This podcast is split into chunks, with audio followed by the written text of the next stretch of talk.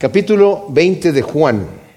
Hemos visto ya cómo el Señor ha sido crucificado, lo entregaron Pilato para ser crucificado, el Señor vino a eso, el Señor vino a dar su vida por nosotros, como hemos mencionado, no ha sido una cosa que, que fue un accidente ni fue algo que, que sucedió simplemente porque Adán pecó y dijo el Señor, ¿cómo vamos a arreglar esto? Pues vamos a tener que hacer algo y pues hay que morir en la cruz para pagar por la salvación del hombre. Todo esto ya estaba planeado de antemano desde antes de la fundación del mundo. Y vamos a leer pues el primer versículo del capítulo 20. Dice, el primer día de la semana, estando aún oscuro, María de Magdala llega temprano al sepulcro y ve la piedra quitada del sepulcro.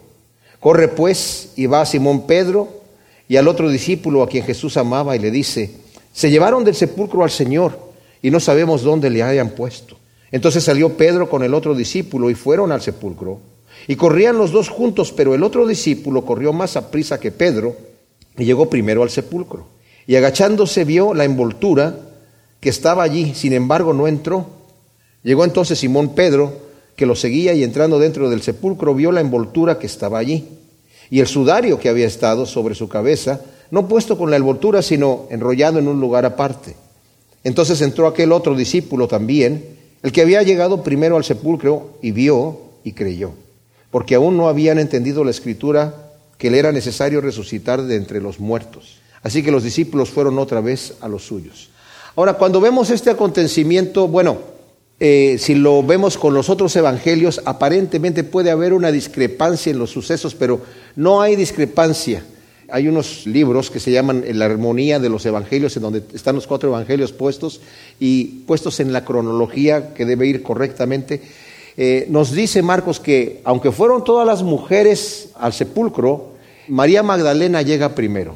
Es bien interesante lo que vamos a cubrir hoy porque estamos hablando acerca de un hecho histórico, la resurrección de Jesucristo. Un hecho que se ha contradecido por gente diciendo que es una fábula. De hecho, entre los judíos, hasta el día de hoy, muchos de ellos creen que, bueno, es lo que se les dijo, la historia que se predicó, que el cuerpo de Jesús fue robado por los discípulos.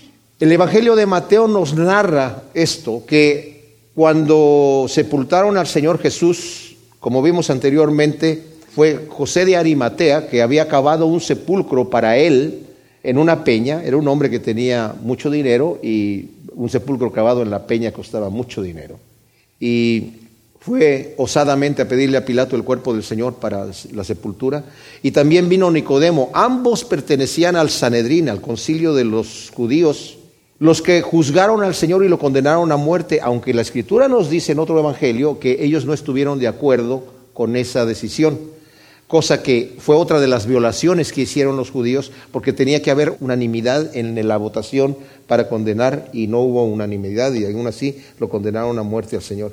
Bueno, para condenar al Señor a muerte tiene que haber definitivamente eh, transgresión de la ley, ¿verdad? En, todos los aspectos. Bueno, pero el detalle, como dije, muchas personas niegan el hecho de que la resurrección sea un hecho real.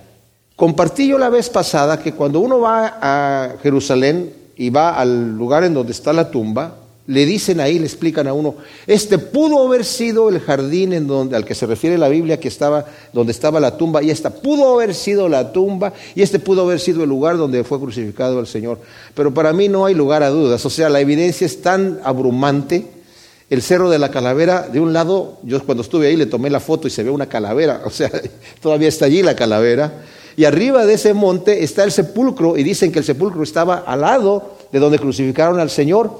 Y nos dice que lo sepultaron allí porque estaba cerca. El versículo 42 de Juan 19 dice, ahí pues pusieron a Jesús a causa del día de la preparación de los judíos porque el sepulcro estaba cerca. Pero otro evangelio nos dice que el sepulcro era de José de Arimatea, nos dice los otros tres evangelios, y no habían nunca puesto ahí a nadie. Y era uno que había él mandado hacer para sí mismo de cualquier manera, me imagino que se pudo haber usado después porque el Señor solamente lo pidió prestado por tres días. Pero lo interesante es que uno puede pasar allí y ver sepulcro abierto. ¿Qué sepulcro está abierto de los sepulcros que hemos conocido nosotros? ¿Hay algún otro sepulcro abierto? No. Los sepulcros que se utilizan se dejan, yo me imagino que José no lo usó definitivamente, porque era una evidencia.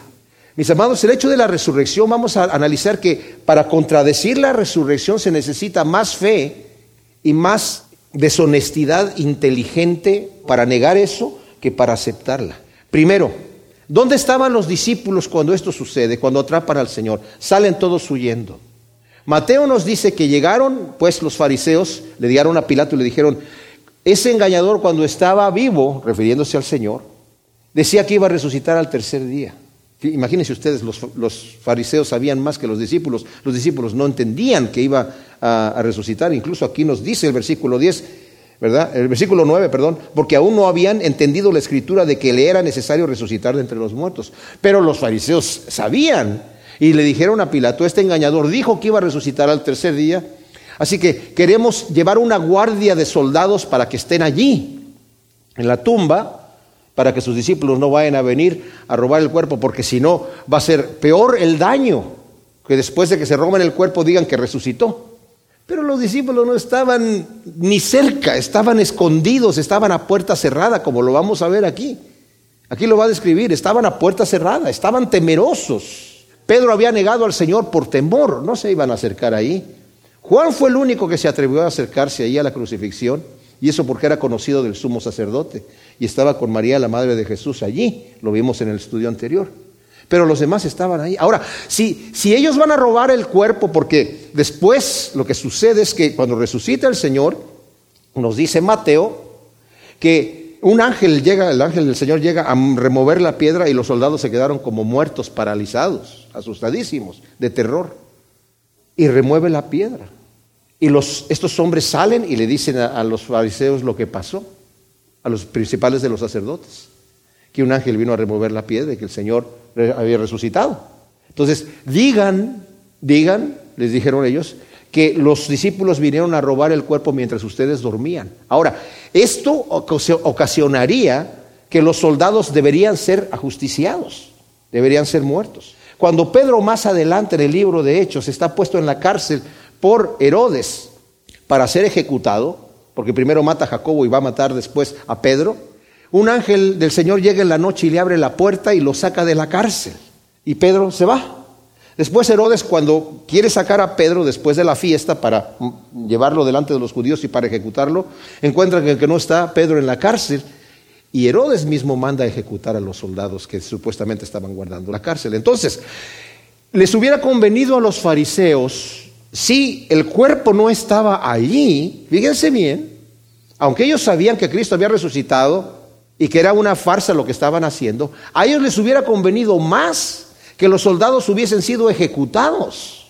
Y los soldados pudieron haber dicho, es que vino el ángel de Dios y, me removió la piedra. Ah, como que vino el ángel de Dios y removió la piedra. Ustedes le van a creer a estos hombres. Están inventando un... Se quedaron dormidos y cuando se quedaron dormidos los discípulos vinieron y se robaron el cuerpo. Y la evidencia de que eso sucedió es que estos hombres están siendo ejecutados. Pero los sobornaron para decirles, si él se llega a enterar Pilato de esto, nosotros les vamos a decir, miren, no les haga nada a los soldados y les dieron dinero. Pues no tenían otra opción los soldados, porque o se mueren o se quedan con el dinero, ¿verdad? Pero la historia de que se robaran el cuerpo los discípulos, ¿para qué quieren el cuerpo? ¿Para qué lo quieren? ¿Para, para crear una mentira? ¿Y qué van a hacer con el cuerpo? ¿Dónde lo van a poner? Y si el cuerpo es encontrado, lo único que tienen que decir, señores, miren, aquí está. Si hoy desaparecer un cuerpo es difícil, en aquel entonces también. No lo pueden desaparecer así tan rápidamente. Lo encuentren rápido. Y ellos van a arriesgar después su vida por una mentira, hasta dar su, su vida hasta la muerte por una mentira. ¿Se dan cuenta que es absurdo eso que la gente dice, es que se robaron el cuerpo? Y luego vivir esas vidas, todos los discípulos estos, los apóstoles, todos fueron mártires, murieron por causa del Evangelio con excepción de Juan. Pero a Juan lo metieron en una olla de aceite hirviendo, pero no les pasó absolutamente nada. Por obra y gracia de Dios, el Señor lo salvó y luego lo desterraron a la isla de Patmos, en donde escribió el Apocalipsis. Ahora, la otra cosa que dicen que es que Jesús realmente no murió en la cruz, no estaba totalmente muerto. Pues entonces la, la evidencia de eso es que los soldados fueron a cerciorarse de si estaba muerto o no. Porque los sacerdotes le pidieron a Pilato que por favor le quebrara las piernas a los que estaban ahí crucificados para que murieran rápido. Y ahí iban a quebrarle las piernas a todos, porque con las piernas se apoyaban para poder respirar, porque en la posición en la que estaban se estaban ahogando. Y una vez rotas las piernas ya no tenían manera de empujarse y se morían más rápido, porque la muerte en la cruz era muy lenta. Pero cuando llegaron a romperle las piernas al Señor, ya había muerto. No me digan que un soldado no va a saber si está el hombre vivo o está muerto, ¿verdad? Y todavía para cerciorarse le atraviesa el costado con una lanza. O sea, si estaba vivo, ¿cómo va a vivir una persona así? ¿Y cómo va a ser que no esté realmente muerto cuando todavía Pilato manda, cuando llega José de Arimatea a pedirle el cuerpo, y dice, ¿ya murió tan rápido? Sí, ya murió. A ver, cerciórense nuevamente. Y manda nuevamente al centurión a cerciorarse. ¿Se imaginan ustedes si Cristo no estaba totalmente muerto, el centurión se muere? Porque no pueden entregar Pilato un cuerpo vivo a, a José de Arimatea para sepultarlo. Toda la evidencia, pues, apunta a la resurrección. ¿Y por qué es esto importante? Porque el centro, el centro de la religión cristiana es la muerte de Cristo y la resurrección. Sin la resurrección no tenemos salvación. Porque la resurrección viene a ser para nosotros la aprobación de que Dios aceptó el sacrificio de Cristo Jesús por nosotros, porque Él cargó por nuestro pecado. Es la certeza que tenemos nosotros que nuestros pecados han sido perdonados y que el sacrificio fue aceptado. De otra manera se queda Jesús en la tumba y nosotros no sabemos qué sucedió. Y los discípulos hubieran quedado con la memoria solamente de haber tenido un buen maestro. ¿Te acuerdas con lo que nos decía? ¿Te acuerdas a los lugares tan bonitos que nos llevaba y los milagros que hizo? Y con eso se hubieran quedado. Pero ¿qué hacían los discípulos después cuando vemos en el libro de los Hechos? Todos los mensajes de los discípulos hablan de la cruz de Cristo, de la muerte y de la resurrección. Cristo murió por nuestros pecados para pagar por nuestros pecados y resucitó para darnos una vida nueva. Y ese es el centro de el cristianismo, mis amados. Las otras religiones descansan en llevar buenas obras y ver si Dios en ese momento va a hacer una balanza o qué es lo que va a suceder, pero no hay muerte y resurrección de un Mesías. Están pensando en una salvación a sus propios términos. Pero aquí nosotros vemos el centro, pues, de la victoria de Cristo sobre el sepulcro. Y también tenemos la esperanza de que Cristo venció la muerte y nosotros vencemos la muerte. Los discípulos ahora van a saber que ellos han pasado de muerte a vida y van a tener fuerza para predicar ese evangelio. Entonces nos dice pues el primer versículo nuevamente, el primer día de la semana, estando aún oscuro, primeramente las mujeres, esto es lo que vemos cuando comparamos todos los evangelios, las mujeres todas salieron juntas, pero la Magdalena se adelanta. Nos dice otro evangelio que el Señor echó de ella siete demonios. O sea, una mujer que estaba realmente agradecida por haber conocido al maestro, ¿verdad? Y sale y, llega primero, nos dice Marcos que llegó primero esta mujer al sepulcro. Y aquí también Juan lo dice, aún oscuro, cuando todavía está oscuro.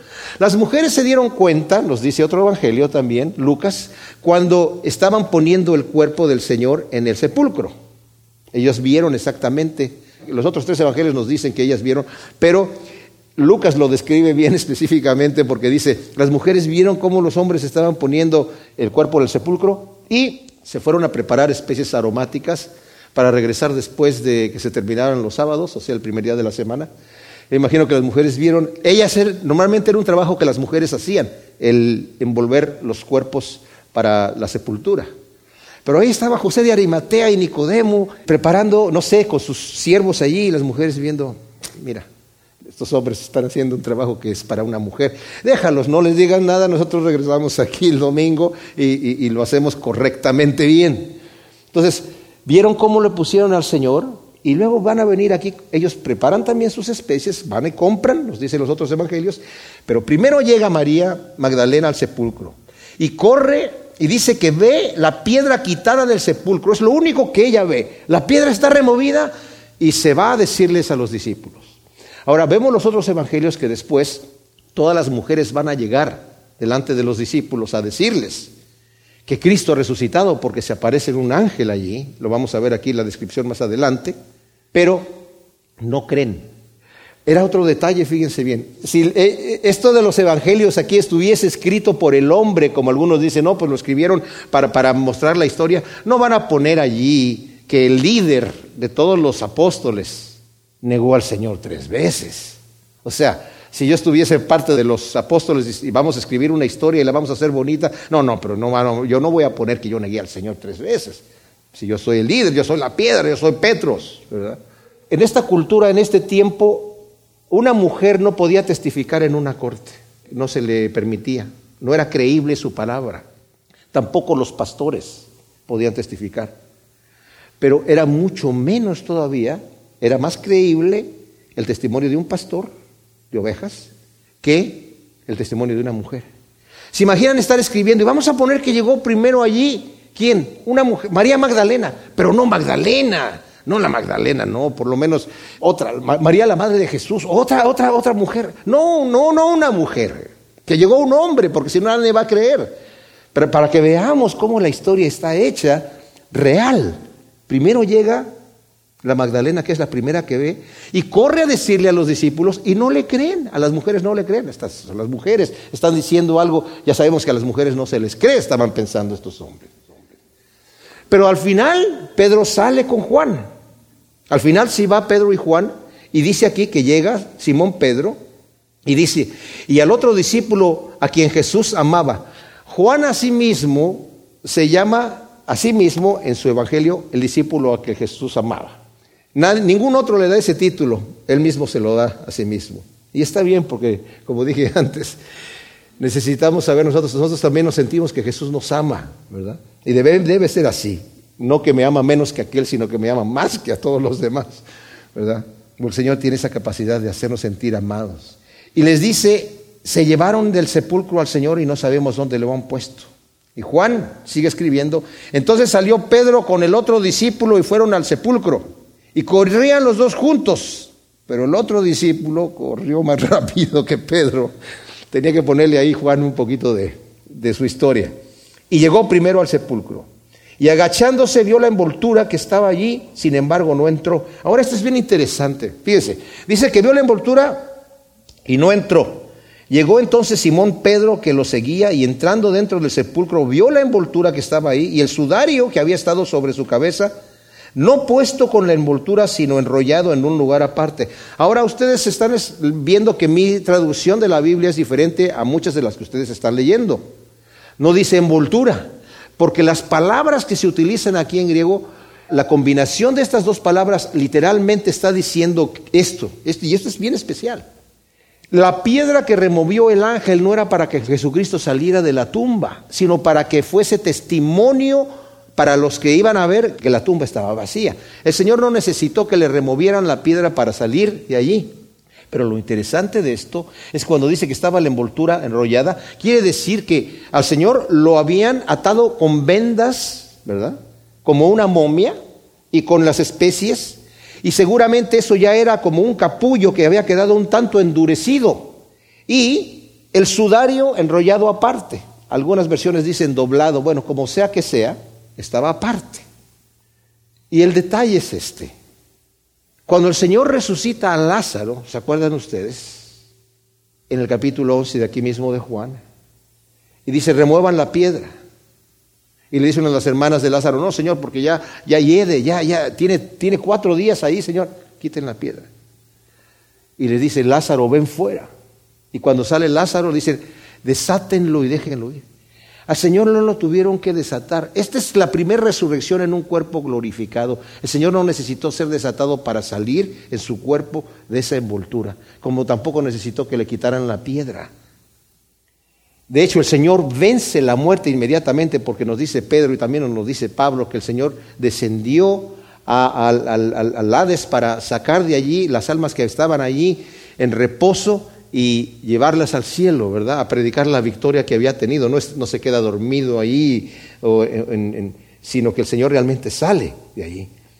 Y eso es otra evidencia de la, de la resurrección, la primera. Por eso es es el primogénito de la resurrección de los muertos. Los judíos pensaban, bueno, no todos, los saduceos no, pero los fariseos sí creían en la resurrección.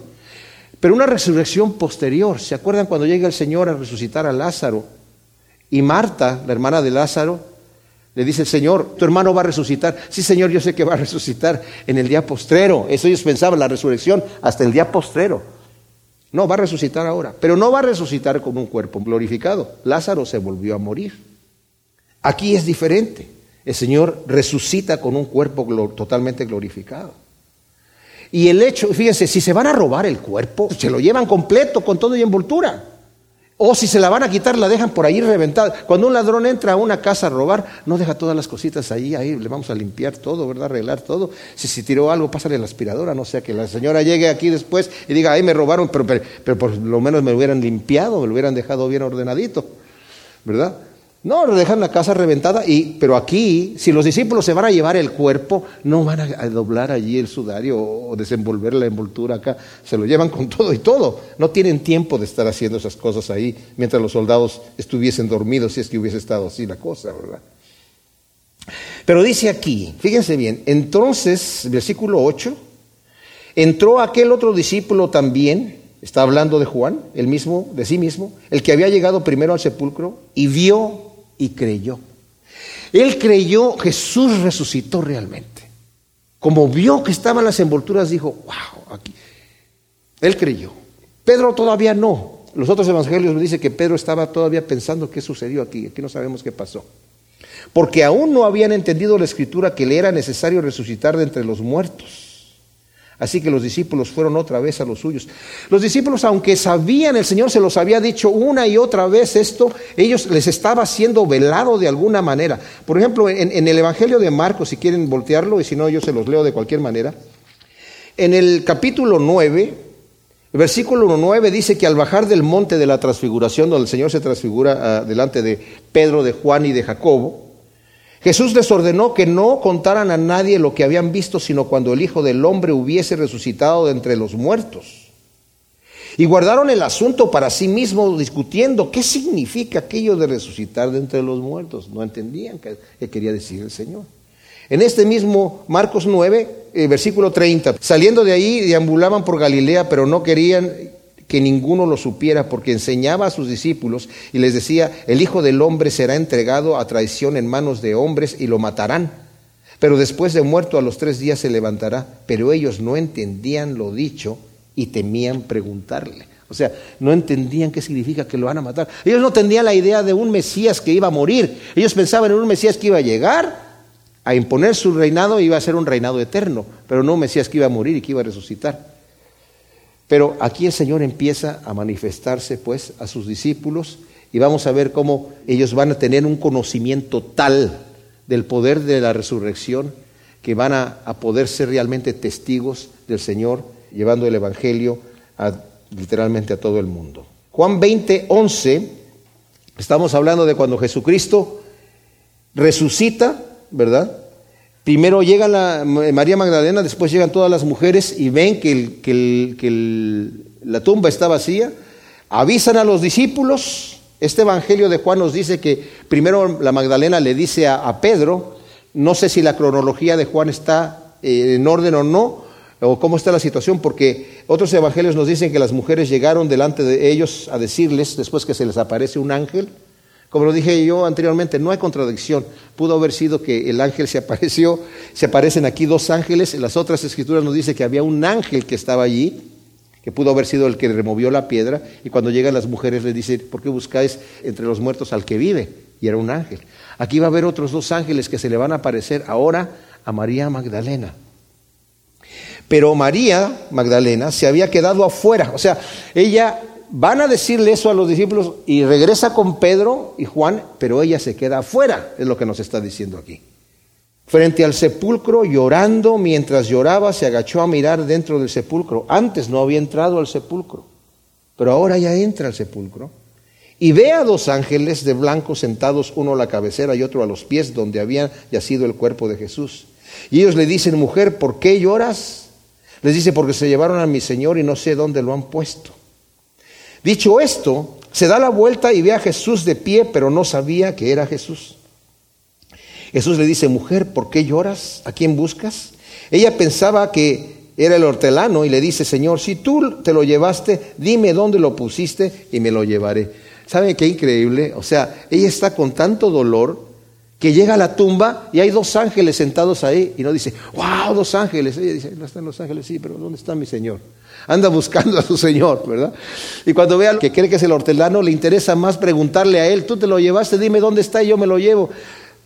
No creo que ella iba a ser capaz de levantar el cuerpo del Señor, pero quién sabe. Porque el poder del amor es muy fuerte, ¿verdad? Y en ese momento la gratitud que ella tiene de haber sido librada de esos siete demonios, pero de cualquier manera, no sé de qué manera el Señor le contesta. Versículo 16, Jesús le dice, María.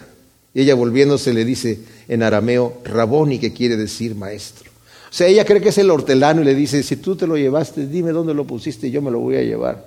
Yo no sé si el Señor le dice, María, ¿cómo crees que me vas a poder cargar?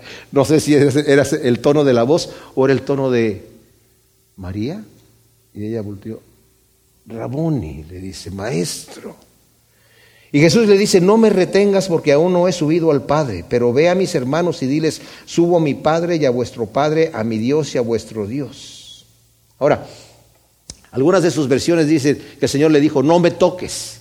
Yo he escuchado algunas interpretaciones de personas que dicen, sí, porque dice que no había subido al Padre y era como que no, nadie me puede tocar porque si no me van a impurificar, yo tengo que subir al Padre y una vez que ya suba, que haga un viaje rapidito y el que regrese, entonces sí, ya le voy a poder decir a Tomás, mete tu dedo aquí si quieres, y, eh, pero en ese momento no me toques, no, no, no, ni, con el dedo, por favor, no, no, no, porque si no me impurificas.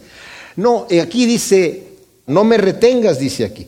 Yo me imagino que ella lo tomó de los pies y se quedó abrazada y le dijo, no me retengas porque tengo que seguir, tengo que ir a mi Padre y a vuestro Padre y a mi Dios y a vuestro Dios. Dile eso a tus hermanos. Entonces ella se levanta y fue a dar las nuevas a los discípulos. He visto al Señor y les manifestó que le había dicho todas estas cosas.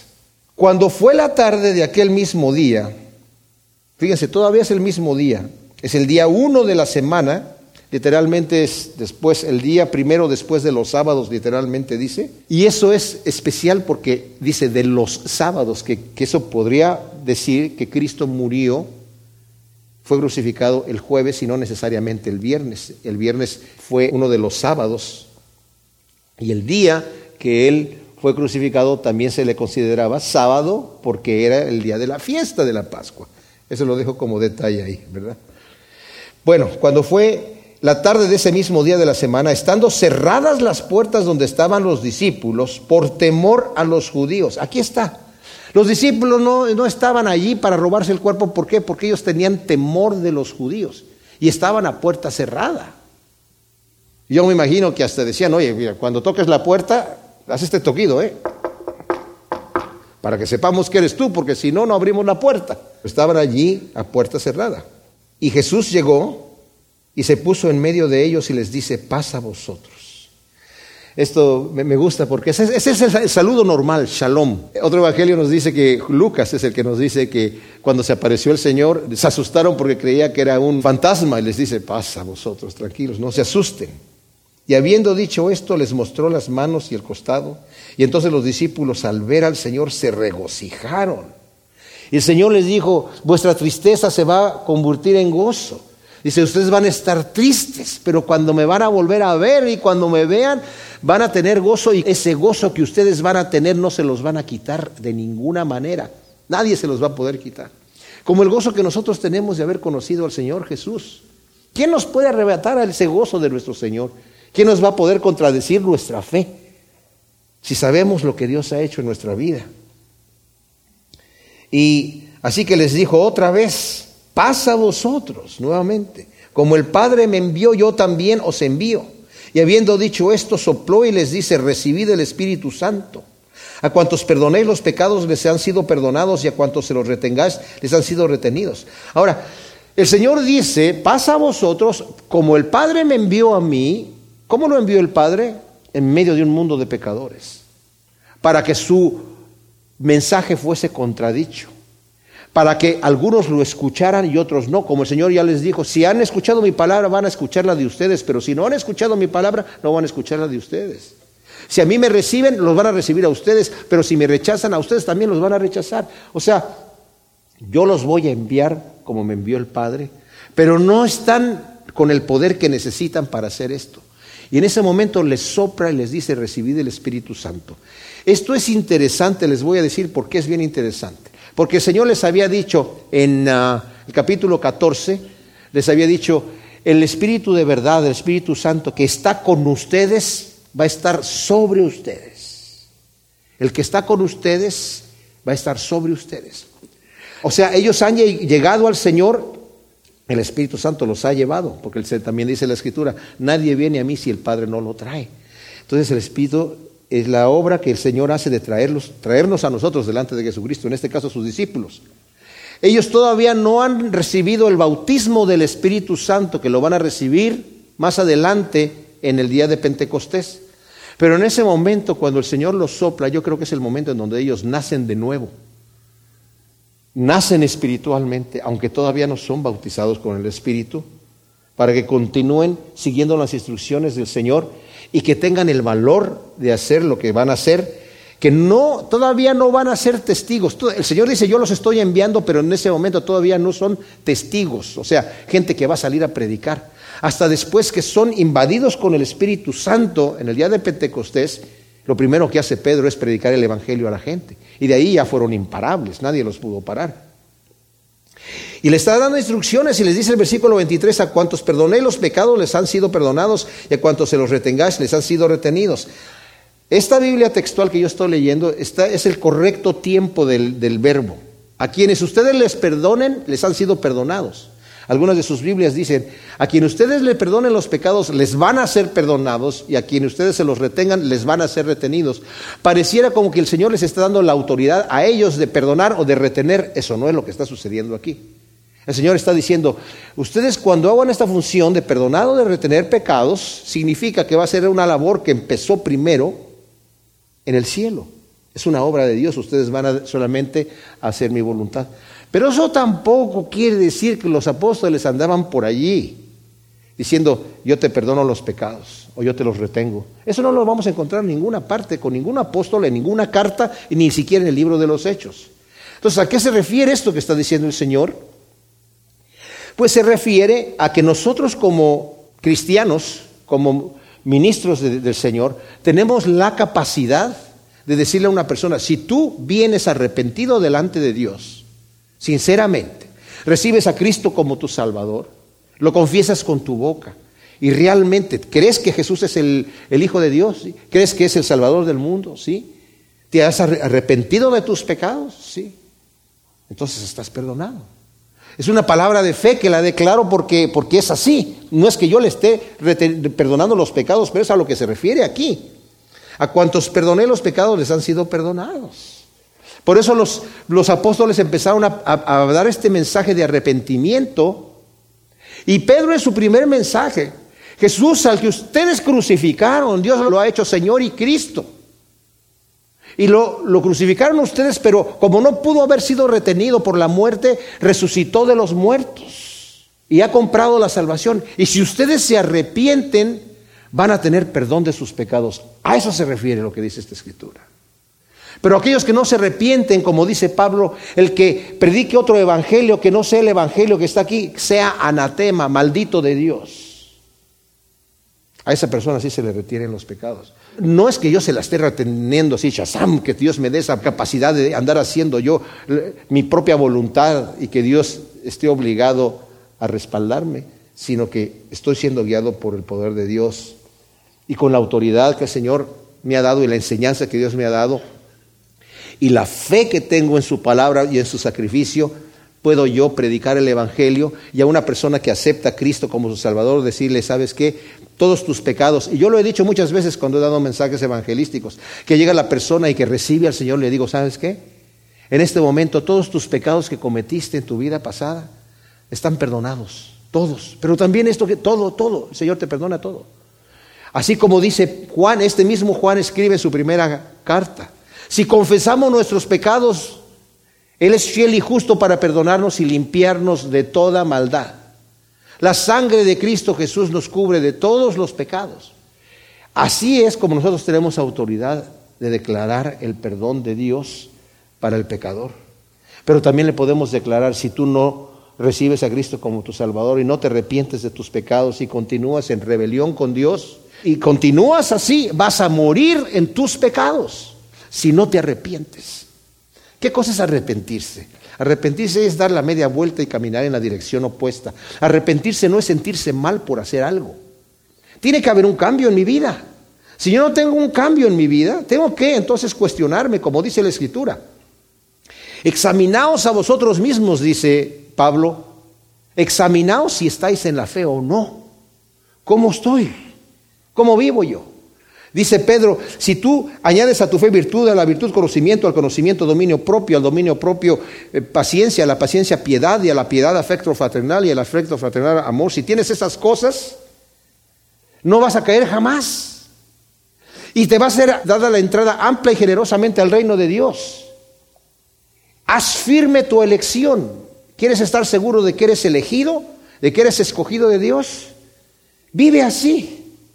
Porque tenemos la libertad, mis amados, ahora como cristianos, y no, no nos equivoquemos, de vivir en la carne o de vivir en el espíritu. Si vivimos conforme a la carne, que dice Romanos 8, moriremos. Si vivís conforme a la carne, moriréis. Mas si por el espíritu, no con mis fuerzas, sino por el espíritu, haces morir las obras de la carne, vas a vivir. Ahí está, ahí está. Si me cruzo de brazos y digo, no, pues yo ya confío en mi, en mi justicia.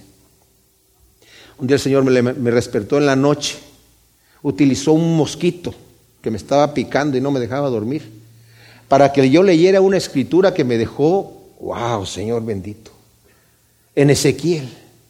Y dice, si el justo, confiando en su justicia, se apartare y practica la iniquidad, toda la justicia que practicó va a ser olvidada y va a morir en su pecado. ¡Wow! ¡Wow! La siguiente mañana me encontré el mosquito y lo maté, pero le di gracias al Señor por el mosquito. Porque, mis amados, ese es, vivir en temor, ¿verdad? De, decir, Señor, gracias, gracias, gracias por, por ponerme en esas posiciones donde Dios tengo que estar viendo, porque si aflojamos, la carne nos gana. Si aflojamos, la carne nos gana. Y ya lo sabemos. Versículo 24 dice, pero Tomás, uno de los doce, el llamado Dídimo, que quiere decir eh, mellizo, no estaba con ellos cuando Jesús había aparecido. Por tanto, le dijeron los otros discípulos, hemos visto al Señor. Pero él les dijo, a menos que vea en sus manos la señal de los clavos y meta mi dedo en el lugar de los clavos y meta mi mano en su costado, de ningún modo creeré. Wow.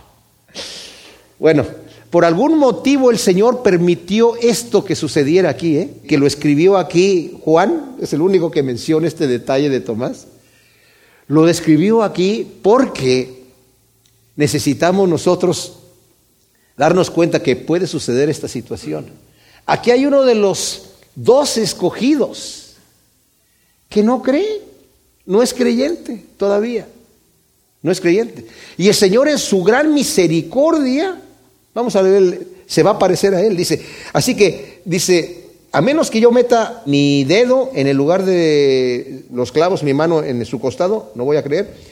Ocho días después otra vez estaban sus discípulos dentro y Tomás con ellos y viene Jesús, estando cerradas las puertas y puesto en medio, dijo, pasa a vosotros. Luego dice a Tomás, trae acá tu dedo y mira mis manos y acerca tu mano y métela en mi costado y no seas incrédulo sino creyente. Respondió Tomás y le dijo, Señor mío y Dios mío. Y Jesús le dice, porque has visto, has creído. Bienaventurados los que no vieron y creyeron. ¡Wow! ¡Qué tremenda cosa! Fíjense lo que está diciendo aquí. O sea, Tomás llega y aparentemente pareciera ser como un hombre muy analítico, ¿verdad? Hay gente que dice, yo si no veo, no creo. Ver para creer. Ah, sí, se oye, se oye como muy inteligente, ¿verdad? Como Federico Nietzsche decía, la fe es no querer saber la verdad. No, suena como muy filosófico, así muy, así que bueno, el, señor, el señor Nietzsche, el señor Nietzsche murió loco en un manicomio al final. El detalle es este. Pareciera que es una frase que hemos escuchado muchas veces y pareciera que es la lógica, ver para creer. No han escuchado, ¿no? Todos lo hemos escuchado. Pero ¿saben qué el Señor dice? Capítulo 11 de aquí mismo de Juan, el Señor dice, ¿quieres ver? Tienes que creer primero. No te he dicho, le dice a María, cuando va a resucitar a Lázaro le dice, muevan la piedra. No, señores, que hiede ya, ya lleva cuatro días. No te he dicho que tienes que creer para poder ver las maravillas de Dios. Si no crees, no ves. No es ver para creer, es creer para ver. Es lo que nos dice el Señor. Y el pobre Tomás, imagínense ustedes, los discípulos dice aquí, acabamos de leer, que cuando ellos estaban encerrados en el versículo 19, el 20 dice, habiendo dicho, pasa a vosotros, le dice el Señor, habiendo dicho esto, les mostró las manos y el costado, y entonces los discípulos al ver al Señor se regocijaron, se regocijaron. Como mencioné, el Señor les dijo, ustedes van a estar en, tristeza, pero van a, después me van a ver y van a tener gozo y nadie les va a quitar ese gozo. Pero ¿quién no tiene gozo ahí? Tomás. Fíjense el versículo 26. Y ocho días después, el Señor pudo haberse aparecido rápidamente ya a Tomás. A ver, Tomás, mira mis manos, mira mi costado. Ya. Pero se espera el Señor ocho días. Y Tomás está, todos los demás felices y Tomás está así, ¿verdad? Porque no puede creer. Y eso es lo que sucede cuando no creemos al Señor, estamos en angustia. Están las promesas de Dios aquí, pero cuando no las creemos estamos en angustia estamos en dolor. Qué terrible situación, qué terrible situación. Aquí veo yo la mano del Señor y la misericordia de Dios de una manera tremenda, porque saben que mucha gente quiere ver para creer, pero el Señor no se va a manifestar a todos. Aquí hizo la excepción.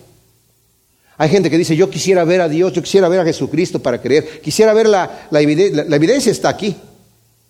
Pero a Tomás le tuvo esa misericordia especial para que nosotros sepamos que las cosas de Dios son real. Pero necesitamos creer. Y el Señor dijo, porque me has visto, has creído, versículo 29, bienaventurados los que no vieron y creyeron. Nosotros estamos en ese grupo, porque no hemos visto al Señor, pero creemos por fe que todo lo que está escrito aquí es real, es verdad. Pero Tomás tuvo que pasar por esta situación. Dice el versículo 30, hizo además Jesús muchas otras señales en presencia de los discípulos, las cuales no están escritas en este rollo. Pero estas han sido escritas para que creáis que Jesús es el ungido, el Hijo de Dios, y para que creyendo tengáis vida eterna en su nombre. El versículo 25 del capítulo 21 dice, hay también muchas otras cosas que hizo Jesús, las cuales si se escribieran una por una, Supongo que ni en el mundo entero cabrían los libros escritos. Bueno, esto es una hipérbole, o sea, sabemos que, que sí podrían caber, o sea, no es así, pero está hablando de que el Señor hizo tantas cosas que no hay necesidad de saber exactamente. Y saben, la escritura es bien especial porque hay muchos detalles que cuando nosotros a los que nos gusta estudiar la Biblia hubiésemos querido tener un poquito más ampliada la situación. Lucas cuando describe la crucifixión nada más dice, y fue crucificado. Y pum, ya. Claro, detalla un poquito más, pero es como que rápidamente la descripción, es, es el asunto es tan breve, porque en ese momento tiene que ser breve. Juan omite muchas cosas que los otros evangelios narran, y los otros evangelios juntos con el de Juan no narran todo lo que el Señor hizo, pero ¿saben por qué me encanta esto que está escrito aquí, mis amados? Isaías 55 dice Señor, mi palabra, cuando la envíe, va a ser todo aquello por lo que fue enviada, no va a regresar vacía, va a ser todo aquello por lo cual fue enviada. La palabra de Dios tiene un propósito. ¿Cuál es el propósito del Evangelio de Juan? Aquí dice, hizo además Jesús muchas otras cosas en presencia de los discípulos, las cuales no están escritas en este libro. ¿Ok?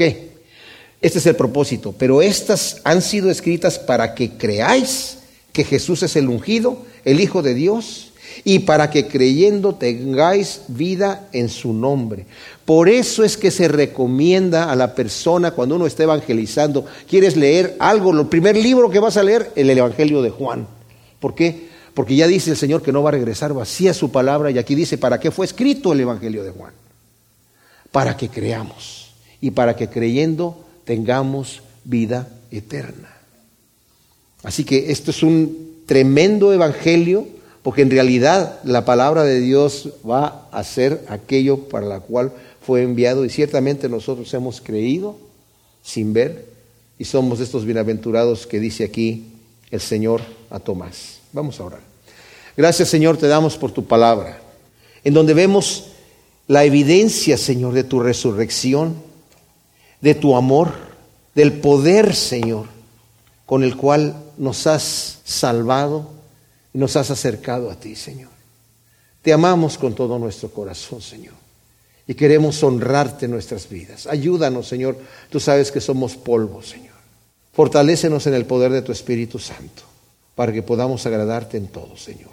Y gracias, gracias infinitas, gracias te damos, Señor, por habernos amado hasta la muerte y muerte de cruz. Ayúdanos, Señor, a honrarte. En el nombre de Cristo Jesús te amamos, Señor. Amén.